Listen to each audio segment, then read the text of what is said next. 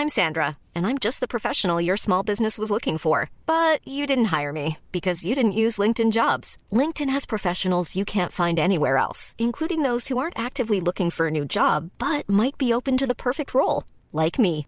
In a given month, over 70% of LinkedIn users don't visit other leading job sites. So if you're not looking on LinkedIn, you'll miss out on great candidates like Sandra. Start hiring professionals like a professional. Post your free job on linkedin.com/people today.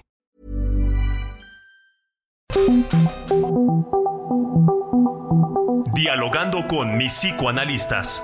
La doctora Ruth Axelrod, doctor Pepe Estrada y la doctora Rocío Arocha son especialistas comprometidos, profesionales que se interesan realmente en ti a través de El Heraldo Radio, un espacio personal, íntimo e incluyente.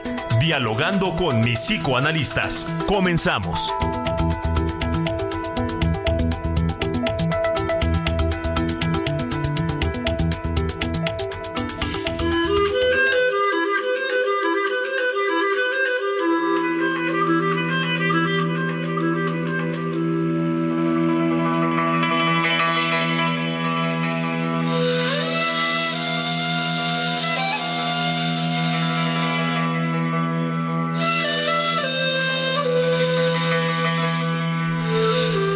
¿Qué tal? ¿Qué tal? Buenos días. Estamos como todos los sábados, como cada sábado, en este su programa favorito de la radio, dialogando con mis psicoanalistas. Me da muchísimo gusto que nos acompañen. Soy Rocío Arocha. Me encuentro también con mi colega y amiga Hola, Rocío, soy la doctora Ruth Axelrod. También muy contenta este sábado porque el tema está picante, fuerte, difícil. Venganza, celos, enojos, divorcios. ¡Ay, qué bárbara, Rocío! ¿Y quién anda por ahí también? Hola, mi querida Ruth, mi querida Rocío, como siempre un placer y un privilegio estar en su grata compañía y, cómo no, la grata compañía también de todos nuestros queridos radioescuchas que nos abren las puertas de sus hogares, sus oficinas, sus autos, sus vidas para poder reflexionar junto con nosotros sobre estos temas tan interesantes. Un programa muy movido, eh, sobre todo con mucha historia, con mucha cultura y sobre todo con mucha reflexión, mi querida Rocío. Así es, así es, querido Pepe, qué gusto.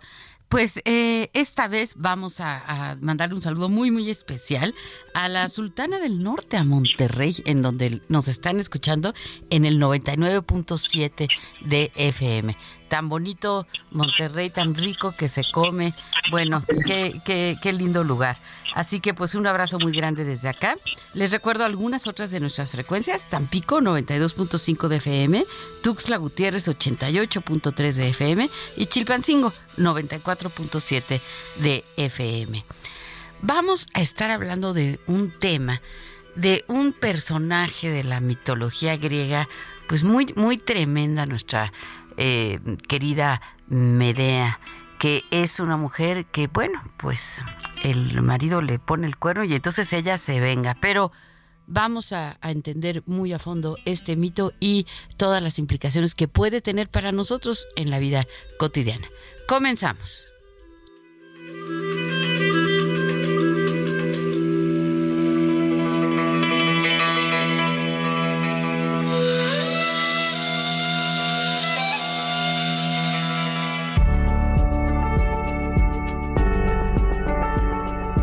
Medea es una figura de la mitología griega que es conocida por su acto criminal hacia sus dos hijos.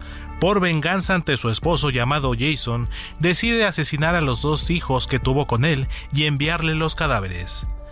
Como en todos los mitos griegos, existen diversas versiones. Esta es la que escribe Eurípides, quien fue uno de los tres grandes poetas trágicos griegos de la antigüedad.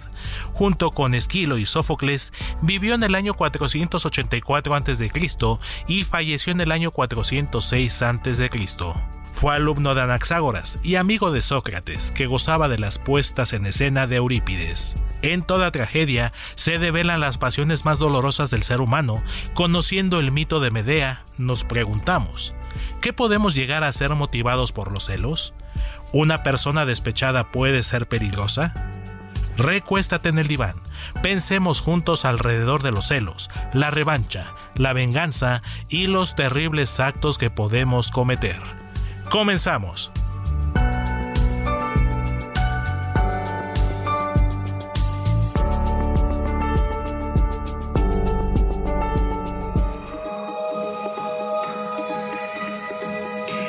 Sigue a la doctora Ruth Axelrod en Facebook e Instagram como Ruth Axelrod.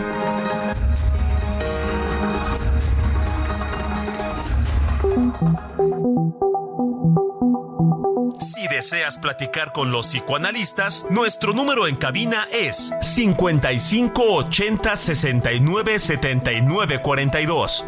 O puedes enviarnos un WhatsApp al 55 30 10 27 52.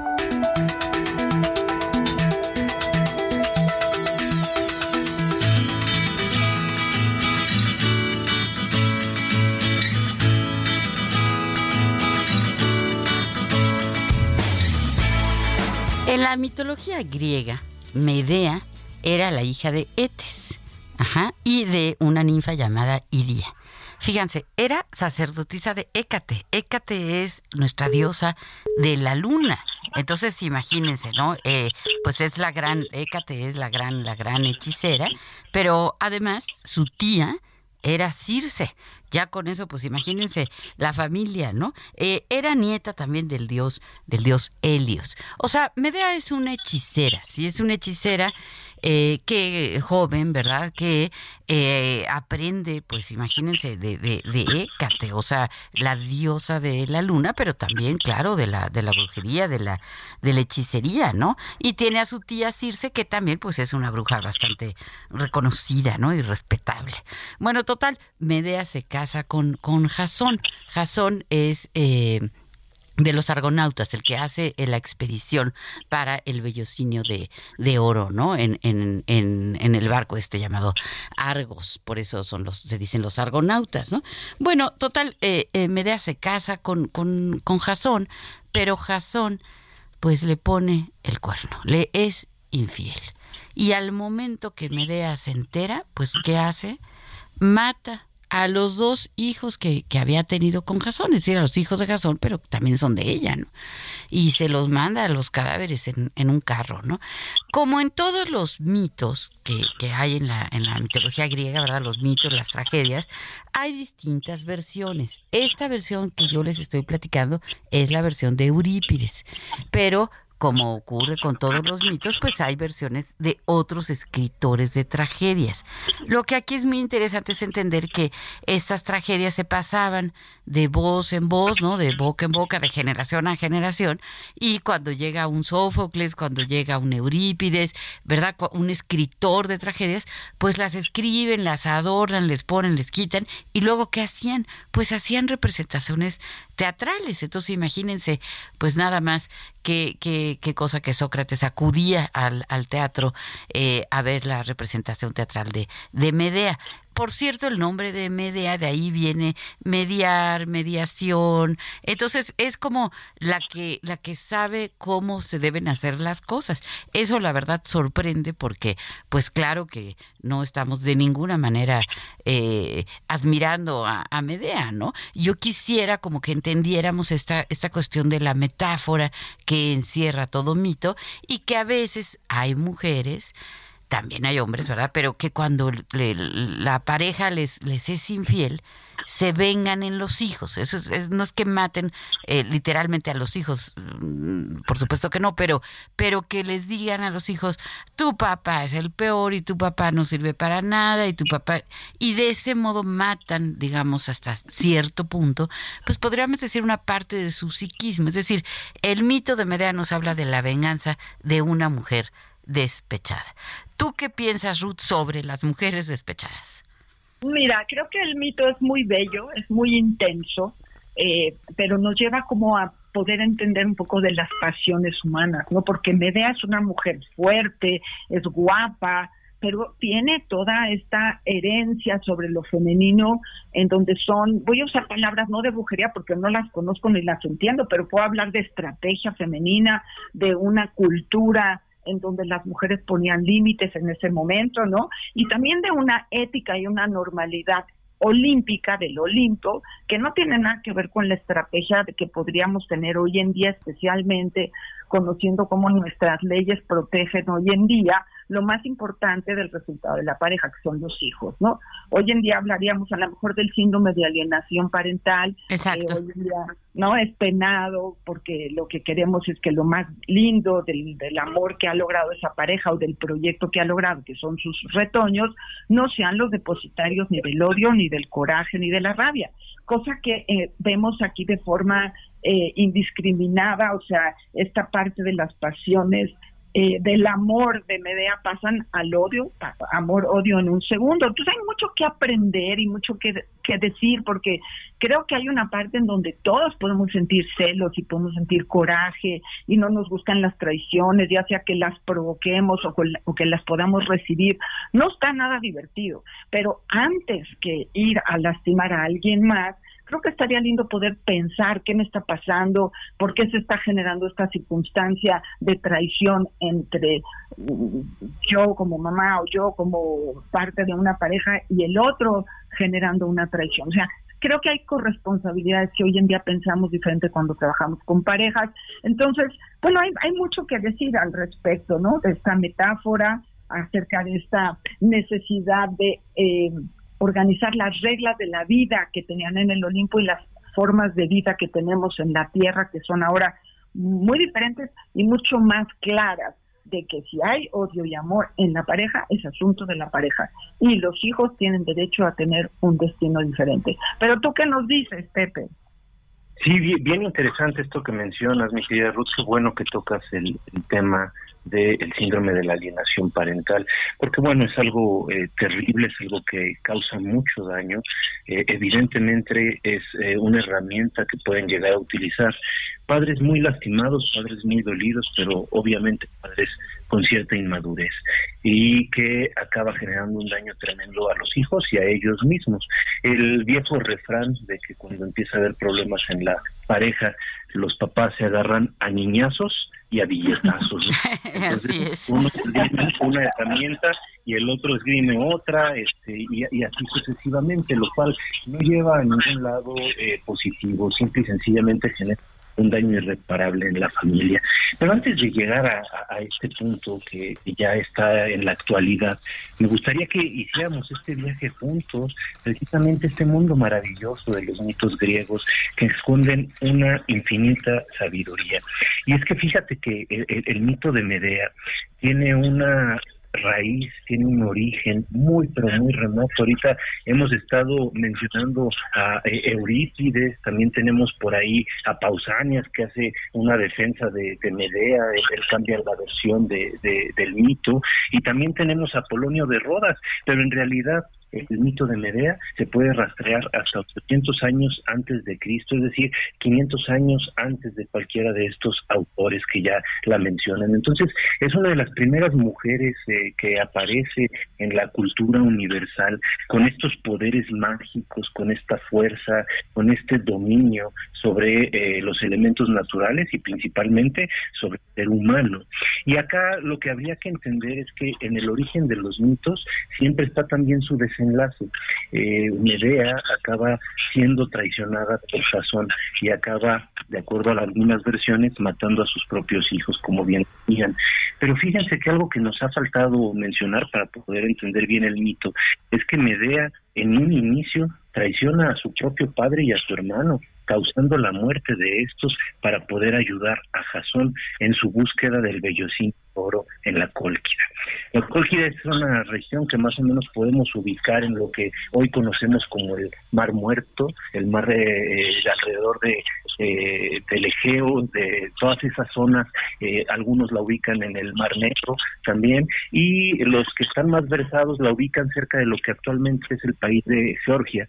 Y entonces eh, este viaje que hace Jasón implica una incursión a un mundo completamente lejano, a un mundo completamente ajeno. Es el país de los bárbaros.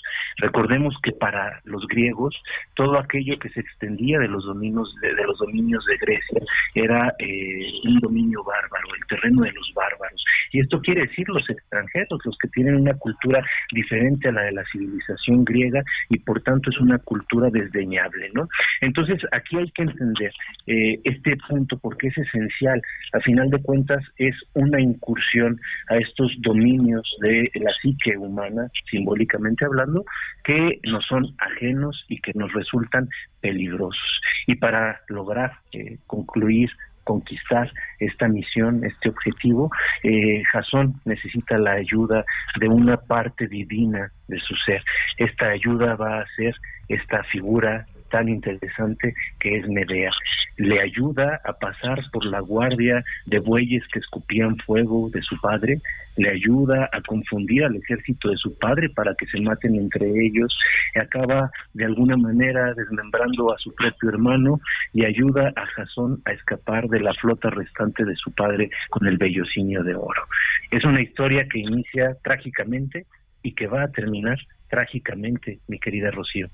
Así es, así es. Eh, ella también, pues, es alcanzada por por las flechas, ¿no? Por las flechas de, de Eros, del que ya hemos hablado aquí, ¿no? El, el, el, famoso Cupido, digamos, en una representación romana que pues no es tan, tan bella como la, la griega, ¿no? Porque eh, los romanos lo ponen un gordito ahí con sus, con sus flechas, ¿no? Y pues realmente Eros, hijo de Afrodita, pues imagínense, era un hombre eh, espectacular, ¿no? Bellísimo, súper, súper atractivo, pero que traía sus flechas y que si la flecha te alcanzaba y tú estabas eh, frente a, otro, ¿verdad? Pues ahí ya te enamoras perdida. Entonces, Medea sí se enamora perdida de Jasón, por supuesto, y está en esta em, lucha, ¿verdad?, entre el extranjero y entre, entre lo propio, ¿no? Entonces también, eh, y como muy bien eh, señalas, Pepe, es, es cierto que hay hay básicamente como dos, ¿no? Un, dos versiones. Una es la mala culpable y la otra, bueno, no es, no es culpable, pero eh, finalmente, pues es víctima, es víctima de, de, la, de las propias pasiones, ¿no? Que creo que eso es algo en lo que eh, tenemos que, que profundizar, porque pues sí el psicoanálisis eh, una de los de los temas o de las columnas vertebrales pues tiene que ver con con las grandes pasiones con los actos eh, que a veces pueden ser eh, pues muy impulsivos y muy destructivos. A mí me gusta mucho lo que decía Melzer un psicoanalista contemporáneo verdad que decía la diferencia entre una persona que va a análisis y una que no va pues es que la que va eh, piensa y luego actúa. Y la que no va, actúa y luego piensa, pero pues piensa ya puros remordimientos, eh, se siente culpable, etcétera, ¿no? Entonces, yo creo que es muy importante profundizar en que cuando una persona descubre la infidelidad de la pareja, puede actuar de modos ciertamente agresivos. Creo que todos hemos oído este tipo de, de historias, ¿no, Ruth? Claro, claro. Y fíjate que nosotros, pero tengo aquí a Mauricio muy activo y también a Filiberto. Muchas gracias, Fili y Mauricio, que no, no comenzamos solos aquí ya. Tenemos un equipo que nos sostiene muy bonito y Mauricio nos dice, buenos días a mis maestros y excelentes, excelentes psicoanalistas. Me gustan sus enseñanzas. Los celos siempre han sido inseguridad de la misma persona por perder lo que uno cree que tiene envidiar, rencor y varios superlativos que lo único que crean es una situación compleja y el objeto amado, por eso hay que trabajar en la seguridad de uno mismo para que en el caso de contar con una pareja no sienta uno celos de lo que en inicio admiramos de la otra persona, es todo un mundo de posibilidades que nos llevan quizá, si lo manejamos mal, a desvalorarnos a nosotros mismos. Saludos, soy Mauricio y si hay poema me va a gustar muchísimo. Mauricio, muchas gracias de estar atento con nosotros y Philly también con un montonal de ideas en relación a los celos, a la envidia, ¿no? Eh, a William Shakespeare, que es el, maestro de cómo expresar los celos, ¿no? Y sí pienso que lo interesante de todo esto, con esta sabiduría de, del pasado, es llevarlo al presente y, darle a la posibilidad de la vida de cada uno de nosotros jugar con estos cuentos, con estas tragedias, con estas metáforas, para poder hacer una identificación parcial, un poquito de cada uno de nosotros va a ser irracional, apasionado, enojón, eh, pero también tenemos otro cachito que se puede relacionar con un personaje un poquito más racional, un poquito más encuadrado, en, encontrar cuidado con las consecuencias de nuestros actos, que, que seamos humanos y que nos podamos equivocar, no nos da permiso para hacer cosas que después nos vamos a arrepentir, que eso es un poco la finitud de cada una de estas tragedias tan maravillosas que son tan humanas como la historia. Así es, tan humanas como, como somos todos y de las cuales podemos aprender muchísimo. Bueno, pues eh, tenemos que ir a un corte, pero regresamos.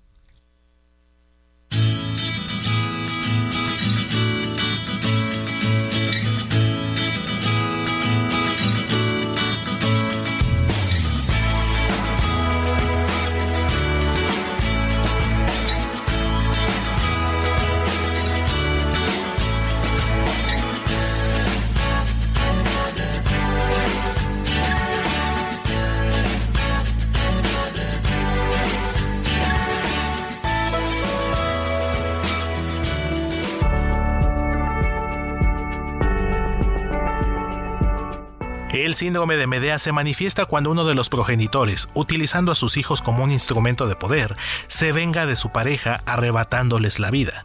Matando al hijo, destruyen también el vínculo de unión con su compañero.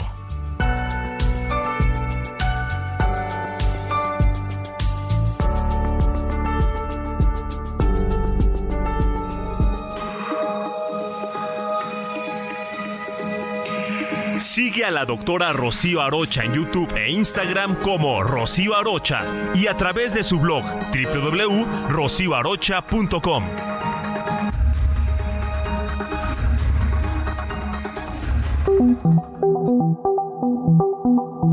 Los doctores Ruth Axelrod, Pepe Estrada y Rocío Arocha continúan en un momento en Dialogando con mis psicoanalistas.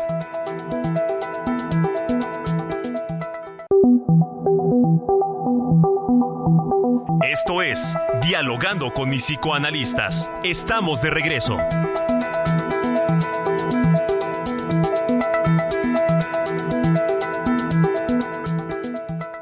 Descubre nuestro sub más lujoso, Infinity QX80 2023. Experimenta una total tranquilidad al recibir la protección inigualable de Infinity Black por 5 años. Visítanos en Infinity Polanco, Calzada General Mariano Escobedo, 476, Anzures. Teléfono 5590 357748. Para mayor información, consulta la página www.infinity.mx diagonallegales.html.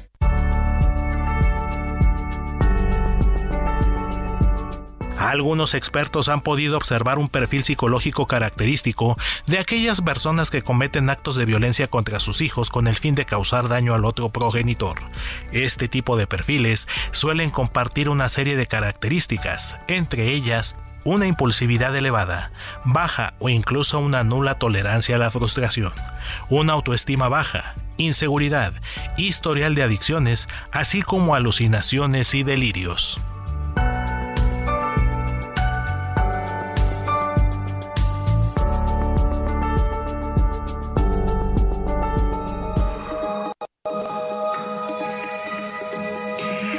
Sigue al doctor Pepe Estrada en Twitter, arroba PSIC Pepe Estrada y en Facebook como José Alfredo Estrada Cicinelli.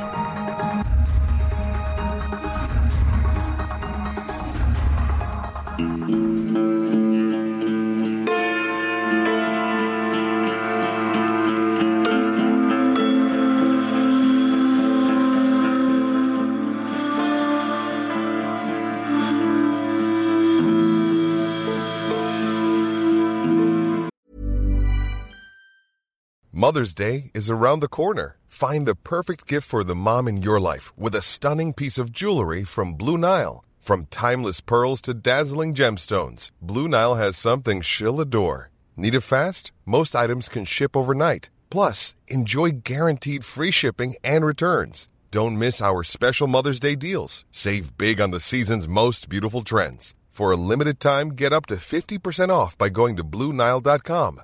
That's BlueNile.com. ¿Qué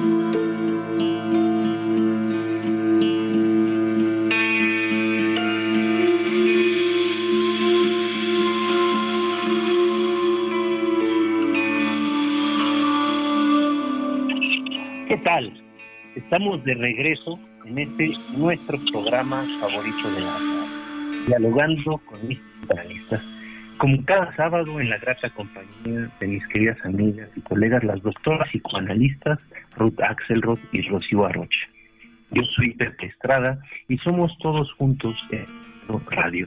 Gracias por su confianza, gracias por su compañía, por su cariño y por ayudarnos a reflexionar sobre este tema tan interesante que el día de hoy estamos deshebrando.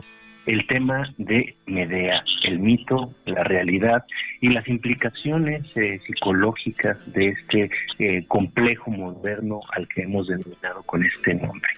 Venimos de escuchar eh, unas piezas maravillosas compuestas por la artista Eleni Karaindru, que se llama El viaje de Argos y en segunda instancia En el camino al exilio. Ambos eh, forman parte de una pieza eh, más eh, amplia que se llama Medea. Es una composición preciosa, llena de instrumentos tradicionales griegos y también que nos invita a reflexionar sobre este tema tan interesante. Medea, sus relaciones con su marido, con sus hijos, con su padre, con su hermano, con todo el panteón de eh, los mitos que están a su alrededor, de divinidades, de figuras heroicas, también de personajes relevantes. Pero bueno, antes de seguir pensando sobre este tema, debatiendo estas ideas tan interesantes, tenemos un mensaje de una radioescucha que creo que nos va a aportar un gran eh, punto sobre este tema. Vámonos con él.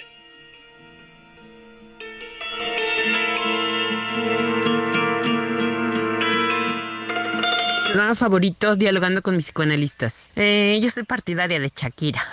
Sí, la venganza más dulce es la de superarme, la de estar bien, la de seguir adelante. Las mujeres no lloran, las mujeres facturan. Y lo de Flowers, de Miles Cyrus. Eso me encanta. Entonces, el matar a los hijos, pues no. Demandarlos por una pensión, claro. Y estar bien, sí. Demandar justicia. Pero estar lo mejor posible y fortalecerse. Ahora bien, cualquier sesión, discusión, discrepancia, el objetivo es ganar, ganar. Y aquí esto que me enseña, esto en qué me fortalece, esto en qué me convierte. O sea, es eso, pero claro, es injustificable la infidelidad y claro, es requiere un correctivo, pero pues hay un correctivo que sea en contra de quien la genera, no no los hijos, nunca. Pero sí, una demanda, una demanda sí. Eso, eso sí es muy bueno. Entonces, esa sería mi posición. Ganar, ganar, pero porque el otro también va a aprender, pero no a costa de los hijos. Como lo hizo Shakira, Shakira lo ha hecho bien. Y bueno, Estamos en contacto.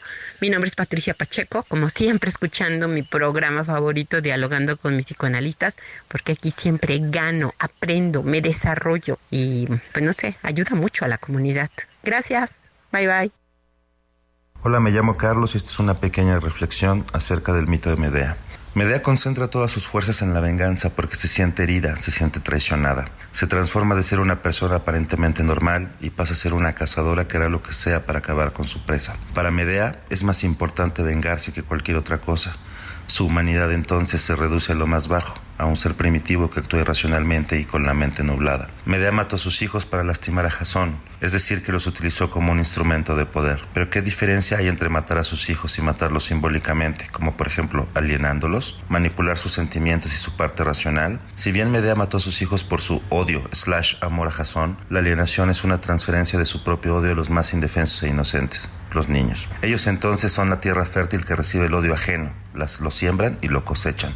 Es una perversión absoluta. La venganza nubla la mente. Medea la busca, pero nunca se pregunta qué pasará el día siguiente, las semanas siguientes, etc. Ahí comienza otra tragedia. Las consecuencias de nuestros actos no se pueden evitar y la cuenta que pagamos por esos actos suele tener el costo más elevado. Hola, gracias por la oportunidad que me dan de opinar acerca de este tema. No sé mucho al respecto, pero mi forma de pensar es que, es que creo que no he sido celosa y menos en ese extremo. Tengo celos a personas que aman muchísimo y a mí en mi matrimonio no lo sentí. O de cómo tratan a mujeres a otras mujeres siendo que, perdón por la arrogancia, yo creo que me lo merezco. Incluso evito a esas personas para no lastimarme. Trato de no ver películas y series en las cuales me causa celos el no tener ese trato. Series o películas de amor, sobre todo ya en la tercera edad, me da mucha nostalgia no llegar de la mano a una banca y mirar al cielo o a la naturaleza aún sin hablar. Se siente el amor mutuo, no me gusta verlo. De mis hijos no me dan celos, ellos me aman muchísimo. Pero cuando veo una pareja o una persona, una pareja de una persona obesa o de un obeso o casi de la mano de su pareja y que la mira con mucho amor, me da mucha alegría. Que sea así, pero me dan celos. Celos el por qué yo no lo puedo tener. Tal vez por eso siempre quise estar delgada, bonita. Llegué a estar hasta en el hospital por querer ser delgada y, y tal vez así más amada para alcanzar ese trato, pero ya vi que no se logra con eso. Me dicen que los celos son inseguridad. Yo creo que los celos son falta de eso, eso que no tienes. Gracias, Ruti. Qué, qué, interesante testimonio el que acabamos de escuchar. En primer lugar, bueno, quiero darle las gracias, por supuesto, a Patti Pacheco, que siempre nos está acompañando. Muchísimas gracias. Y, y, y, pues sí es buena la propuesta de, en vez, de facturar en vez de llorar, ¿verdad? Es una buena, interesante propuesta que ha pegado mucho y que, que creo que tiene, sí tiene una enseñanza de no quedarse eh, pues ahí de víctima, ¿no? Sino salir adelante. En fin, eh, muy, muy discutible. Pero muchas gracias, Patti. Eh, eh, bueno, en, en, el segundo mensaje escuchábamos esta Carlos. eh, a Carlos, ¿verdad? Con esta, con esta cosa de del síndrome de alienación parental, ¿no? Que, que yo diría que se resume así, ¿no? La, la persona, el progenitor que está herido, vamos a decir si es la mamá, pues si el hijo llega y habla bien del papá, se le castiga sistemáticamente esa conducta, ¿no? Se le dice, no, tu papá no sirve, tu papá no sé qué. Pero si critica al papá, entonces se le premia esa conducta. Y como bien decía Ruth, ya es un delito alienar a los hijos del el otro progenitor. Y bueno, pues este tercer mensaje pega, pega fuerte porque eh, muy honesta, muy honesta nos, nos, nos comenta esto de, de los celos, de la envidia, de decir por qué el otro tiene una pareja que yo no tengo. Y, y claro, cuando me pues como se dice eh, popularmente, ¿no? Cuando me, me, ponen el cuerno, cuando mi pareja se va con otra y yo todavía no tengo pareja, porque a veces pues después pues uno ya tiene pareja, ¿no? Pero cuando no y ves al otro con, con la otra, ¿no? Eh, a, a la que le echamos la culpa de todo cuando en realidad pues no es así, ¿no? Pero eh, da muchísimo coraje, o sea, sí, yo sí he escuchado unas cosas y, y he, he, vivido también eh, lo que se siente el que te traicionen, el que se sienta una pues engañada, burlada y que uno se quede como en la parte más, más débil, ¿no? Por eso, pues sí es interesante esto de ponerse a facturar, ¿no? sí puede ser interesante. ¿Qué piensas, Pepe? Sí, bien, interesante. Este, bueno, creo que nadie ahorita es ajeno a esta revancha, ¿no? Esta venganza que ha tenido Shakira a través de la música, este, difundida de manera masiva alrededor del mundo, este, con toda esta situación que, que se dio con, con Piqué. Eh, eh, no sé qué decir al respecto, no sé si sea siempre necesaria la venganza, pero creo que lo que sí es necesario es restablecer un equilibrio, porque cuando hay una traición, lo que sucede es que acabamos con una devaluación muy importante nosotros mismos, ¿no? Y entonces cuando hay un fruto de esta relación de pareja eh, que es producto, obviamente, tanto de uno como del otro, es decir, un hijo tiene parte de mamá y papá. Pareciera que mamá y papá pueden llegar a tratar de destruir aquello del otro que está presente en el hijo, olvidándose que también están ellos mismos ahí y sobre todo sus propios hijos, ¿no? Entonces, para explicar también un poco más en qué consiste este síndrome de, alienación parental, creo que sería importante decir que los eh, hijos eh, se van componiendo de identificaciones. Eh, por ahí hay, hay algunos este, que gustan de decir que somos eh, polvo de estrellas.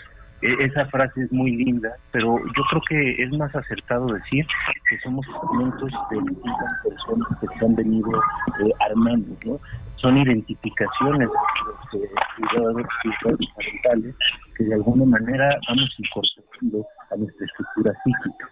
Y entonces cuando mamá o papá atacan a mamá o a papá, es decir, al contrario, eh, están tocando, están destruyendo, están maltratando una parte de los hijos, una parte interna de los hijos. Vamos a pensar que eh, un hijo es como una silla, es una silla que tiene cuatro patas, ¿no? Y si mamá y papá se dedican a atacar al otro, lo que están haciendo es corroer esas patas. Entonces, lo que sucede es que el hijo pierde el equilibrio, pierde el balance, pierde los sostenes eh, principales de su estructura psíquica. Precisamente es por eso que, que ya está penado y que ya hay una legislación al respecto, porque es un daño psicológico de gran envergadura, de gran magnitud, y es muy difícil de, solventar después, ¿no? Es muy difícil de tratar y siempre hay que contar con el apoyo tanto de mamá como de papá para eh, pues, eh una mejoría en ellos. Ahora lo, que, es, que creo que sería muy muy importante es sí ponernos en el lugar de las personas que se sienten traicionadas, ¿no? Y acá creo que nos nos valdría la pena porque no hemos profundizado tanto en por qué Medea acaba matando a sus hijos, ¿no? Y es que justo después de esta conquista a la que ayuda a Jasón eh, para eh, conseguir el oro, al regreso a la Grecia antigua, eh, Jasón, de, quedarse con Medea, acaba pidiendo la mano de la hija del rey de eh, Corinto, que es Creonte. Y entonces, eh, al ver esto, Medea eh, monta en cólera y acaba gestando la muerte de sus propios hijos. Acá, como decíamos, Pausanias dice que no es tanto Medea, sino que en realidad son los corintos quienes matan a sus hijos en venganza por el asesinato de la princesa y del rey de Corinto. Pero bueno, sin importar la, la versión, lo que es importante profundamente rechazada, profundamente traicionada por tanto esfuerzo que hizo, por tanto que dio, por tanto que apoyó a su amado en sus conquistas y al final por no ser se queda a su lado. Obviamente, aquí en este punto tendríamos que tomar en cuenta que en el caso de Jasón, de nuevo, eh, al casarse con una mujer eh, bárbara, con una mujer de Oriente, esto eh, atraía una especie de menosprecio de aquellos que le rodeaban en Grecia eh, con respecto a su pareja. Él tenía que casarse con una griega y al hacerlo, pues traicionar a la mujer que lo había apoyado tanto. Entonces, bueno, también hay que entender que todos estos eh, elementos de la convivencia humana nos pueden generar unas pasiones súper intensas y que a veces nos pueden llevar a perder la cordura. Pero siempre hay que tratar de reflexionar que si nosotros aprendemos a manejar nuestras emociones, si aprendemos a manejar nuestro dolor, podemos aprender a construir también a partir de él. Y a veces a partir de las tormentas más fuertes llegan las calmas más preciadas.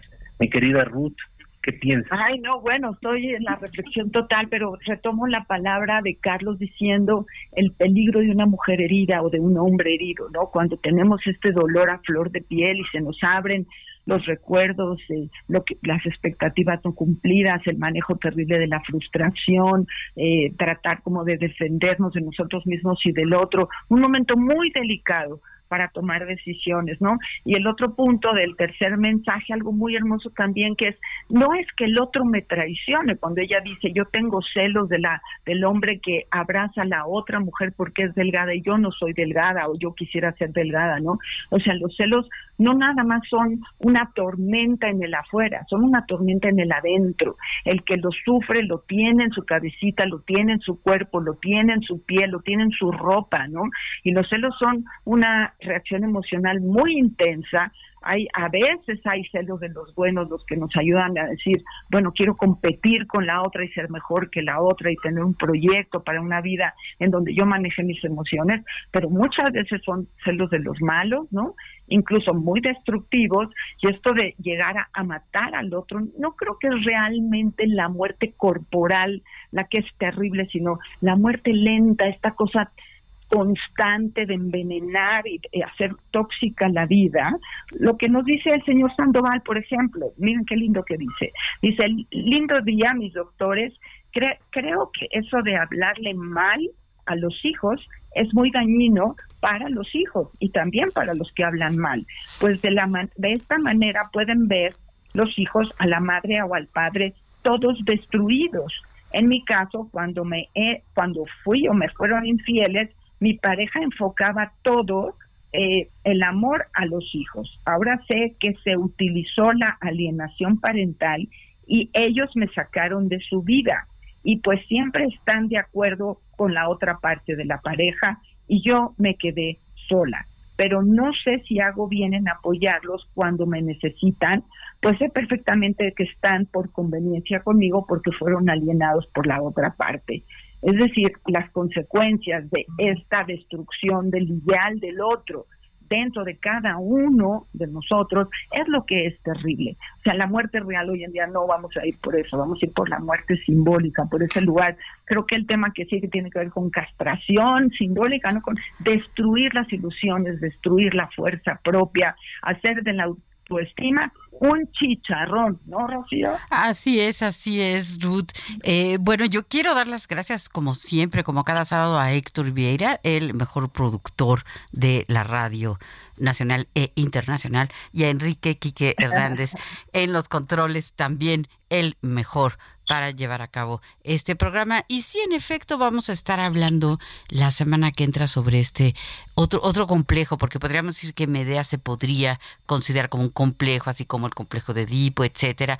Eh, vamos a estar hablando de, del complejo de, de, castración, que también, eh, pues recuerden que, que Freud, el padre del psicoanálisis, tenía una vasta, vasta cultura, ¿no? Entonces, pues él había leído la mitología griega, había leído, por supuesto, a Homero, a Hesiodo, con, al que le encargan la, la teogonía, ¿no? Que es donde describe, pues, la historia de cada uno de los dioses y de los, de los personajes, eh, a Sófocles, por supuesto, a Platón, es decir, es, es muy larga la lista de escritores griegos que tanto han influido en nuestra cultura. Entonces él eh, decía, bueno, pues esto que estoy viendo aquí en esta pareja o esto que estoy viendo aquí en este paciente, etcétera, se parece, se me hace que se parece, eh, por ejemplo, en el mito de Narciso, ¿no? Y de ahí viene pues esta palabra que, que ahora pues en cada esquina y en todas las conversaciones cotidianas eh, las personas usamos, ¿no? Ah, pues es un narcisista, a veces sin saber exactamente eh, lo que significa. Eso, es otro tema que, que valdría mucho la pena que tocáramos en, en otra ocasión, ¿no? Pero eh, pero, sí estas, eh, estas historias, estas tragedias nos enseñan, nos enseñan sobre, sobre lo que podemos llegar a, experimentar y claro, están todos los todos los lados, ¿no? Porque cuando uno vive el, el engaño, la traición, es, es muy, muy, muy duro. Es muy difícil y sí pues sí dan ganas de, de, vengarse, ¿no? Dan ganas de, de lastimar al otro, eh, a veces de lastimarse a uno misma. Este, hay, hay personas que han llegado hasta el suicidio, ¿no? Por, al descubrir la traición de, de su pareja. Pero también hay que entender que no es culpa de uno solo, que pues el matrimonio no es eh, o la pareja verdad pues somos dos y y a veces eh, pues no es 50-50, ¿no? A veces 80-20, 90-10, 99-1, en fin, ¿no? A veces escogemos mal y eh, o escogemos a alguien que ya tiene pareja y luego pues estamos celosos todo el tiempo porque eh, traicionó a su pareja para venirse conmigo, pues ahora voy a estar pensando todo el tiempo que lo va a volver a hacer, ¿no? Entonces es, es, es muy, muy complicado, ¿o no? Muy complicado, muy complicado. ¿Verdad, Pepe? Sí, sí, sí, por supuesto. Ahora, justo acá en el, en el tema de Medea, nada más me gustaría decir una, una frase que me parece muy importante, ¿no? Cuando uno traiciona a lo que más quiere, se acaba traicionando a uno mismo, ¿no? Creo que en esencia en Medea vemos esto, ¿no? Traiciona a su familia, a su núcleo y de alguna manera con ello acaba generando su propia destrucción. Pero bueno, llegó el momento del poema del día de hoy y este es un poema bastante largo que voy a leer solamente un fragmento porque si no se nos viene el Y nos quedan dos minutos nada más, Pepe. Oh Medea, hechicera de lo oscuro, a ti te canto hija predilecta y apenas desnudada por la ira desdichada en que te anudas, en la colquide te deslazas de tus principescas y tiránicas ataduras, entre sábanas de raso y seda derramada, ennoblecida por Jasón en sus amores, anudada e imperiosamente seducida por la gracia impenitente de su tallo. Oh hija del viento y del rey Etes, eterno guardián del bello vino áureo, de magnánima e impávida singladura, el recuerdo, nostalgia te seduce, y por sus trabajos fuiste traicionada y desgarrada en sus amores, entregando a tu propio hermano a sus espadas, desnudando tus pasiones por la ira del amigo seducido en que te abrazas. Tenemos que dejarlo por acá, pero es suficiente para pensar y para que se nos antoje seguir leyendo más sobre este tema tan interesante y que nos puede llevar a aprender de nosotros mismos. Mis queridas amigas, doctoras, un gusto estar con ustedes.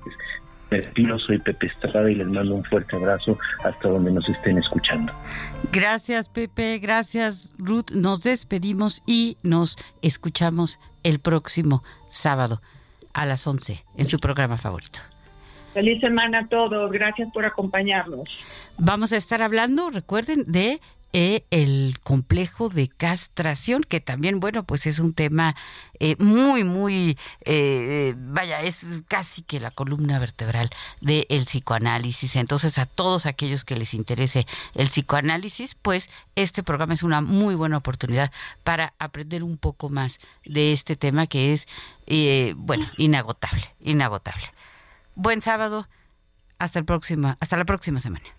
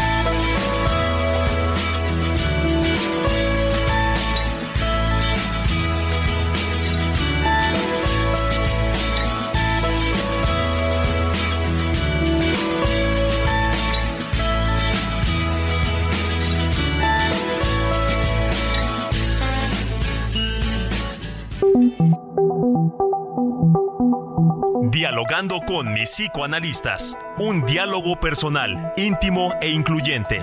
Te esperamos en el diván la próxima semana.